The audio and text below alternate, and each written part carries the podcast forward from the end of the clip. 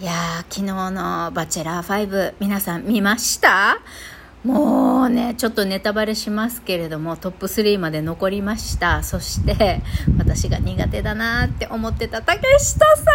んが落ちましたね。もう、まあ、去り際はあのかっこよくてあやっぱりこの方もあの素敵な女性なんだよなっていうのは思ったんだけどやっぱり落ちたのが嬉しくてさごめん。まあ私の推しメン大内さんと西山さんが残りましたけれどもぜひともぜひとももう次回の予告を見てもドキドキする大内さんとどうにか結ばれてほしいなんて、えー、昨日の夜41のおばさんが1人でねワーキャー言いながら、えー、夜更かしをしました。でこの間みたいに、えーミスバチェラーをねぶっ通しで見すぎたせいで全然眠れなくて具合悪くするっていうことがないようにねあのいいことではないと思うんですけど睡眠薬2倍飲んで、えー、起きました。エロ玉ラジオ。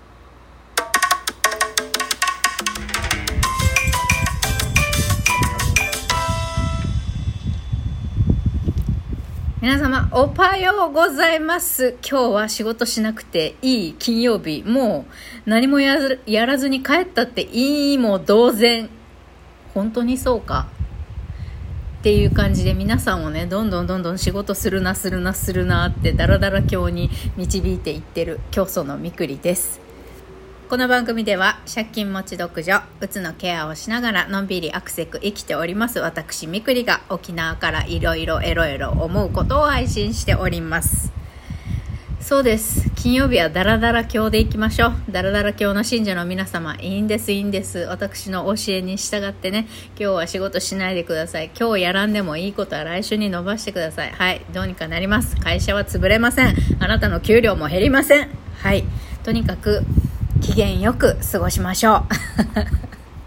大丈夫かな？私水曜日と金曜日もうひょっちゅういい加減なことを言ってるけど、まあ、水曜日と金曜日に限らないな。いい加減なこと言ってるのは。はい。えー、っと8月も18日まで来ましたね。後半も来て早いね。もうあの携帯もねアハモからえー、マイネオに切り替えなきゃなっていう。クレジットカードが使えるうちにね、えっと、携帯のなんやらかんやらもやらんといけんなとか、えー、銀あの銀行の返済ね督促来たなとかいろいろまあ私の生活もアクセクしておりますけれどもとりあえず今日はまた新しい場所へ訪ねていきたいと思います。今日のテーマはこちら。初めてカウンセリングルームに行ってきます。ドキドキについてお話しします。えっと今日は障害年金にあのたの申請のために、えーと、今発達障害の検査をするかどうかっていうので今ちょっと止まってるところなんですが、えーと、とりあえず私今前の前のメンタルクリニックでねもしかしたら翡翠さん発達障害の可能性があるかも。って言われてで年金事務所に相談行ったらもし発達障害があるんだとしたらそれもちゃんと盛り込んでその新しい転院先の先生にね発達障害もあるっていうことでそこも盛り込んで診断書書いてもらった方がまあやっぱり障害は抱えてる障害は多いほど程度が悪いほど収入が低いほどやっぱり審査は通りやすいっていうのがあるのでもうありったけの自分が持ってる障害を書いた方がいいよっていうアドバイスを受けたんですね年金事務所から。で面倒くさいけれどもあの個人クリニックではね発達障害の診断はできないからよそで診断してきてくださいっていうことで今日は初めてそのカウンセリングだけをやっている組織というか、まあ、そういうセンターに行ってきます。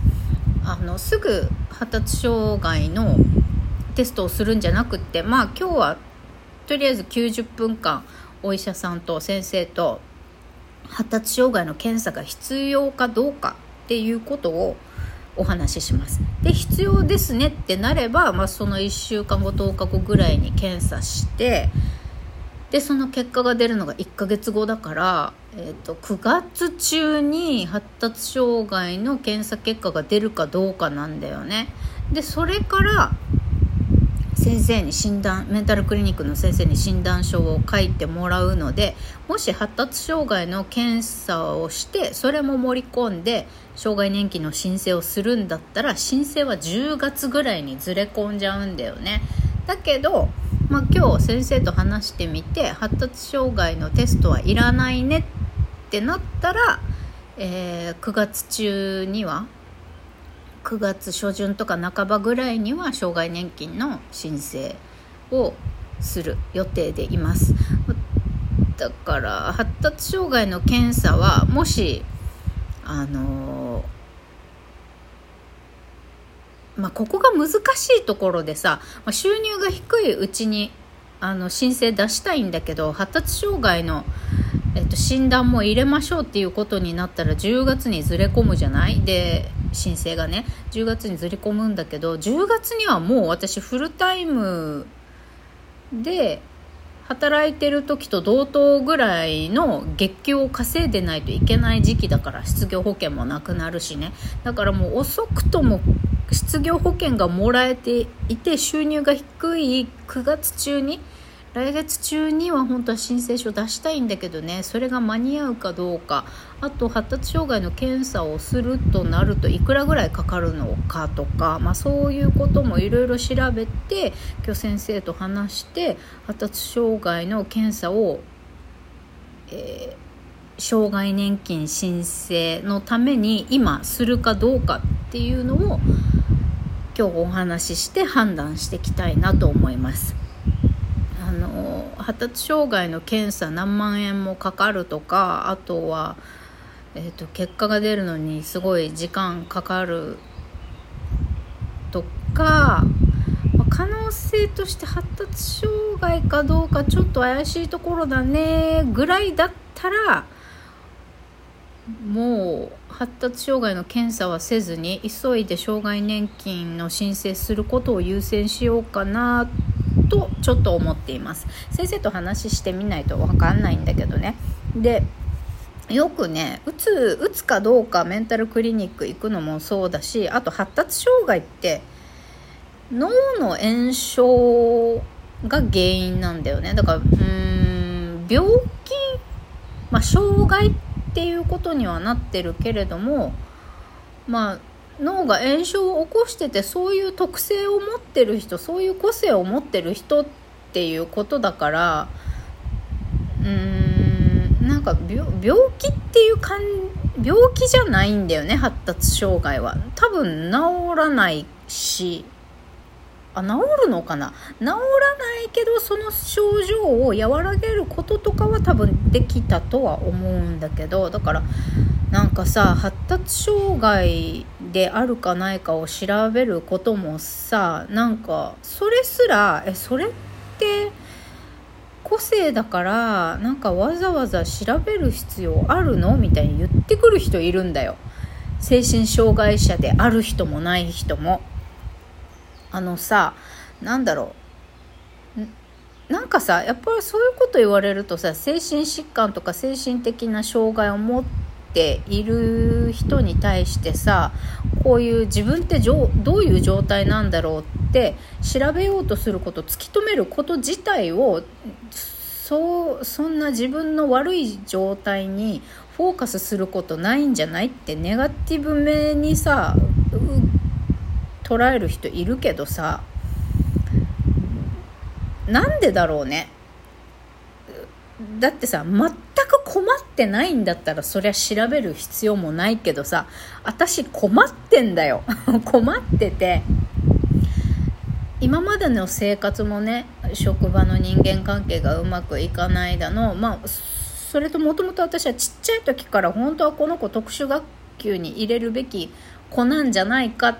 てちっちゃい時からなんか普通のことは違うっていうことを先生からずっと言われ続けてきてたから私は気になってるんだよね。だから特に発達障害に関しては発達障害だって知ることで安心する人もいるんです。いるらしいんですよね。あだから今までこういうところがうまくいかなかったんだ。自分のこういう特性が社会生活をしにくくしてたんだなって安心する人もいるっていうから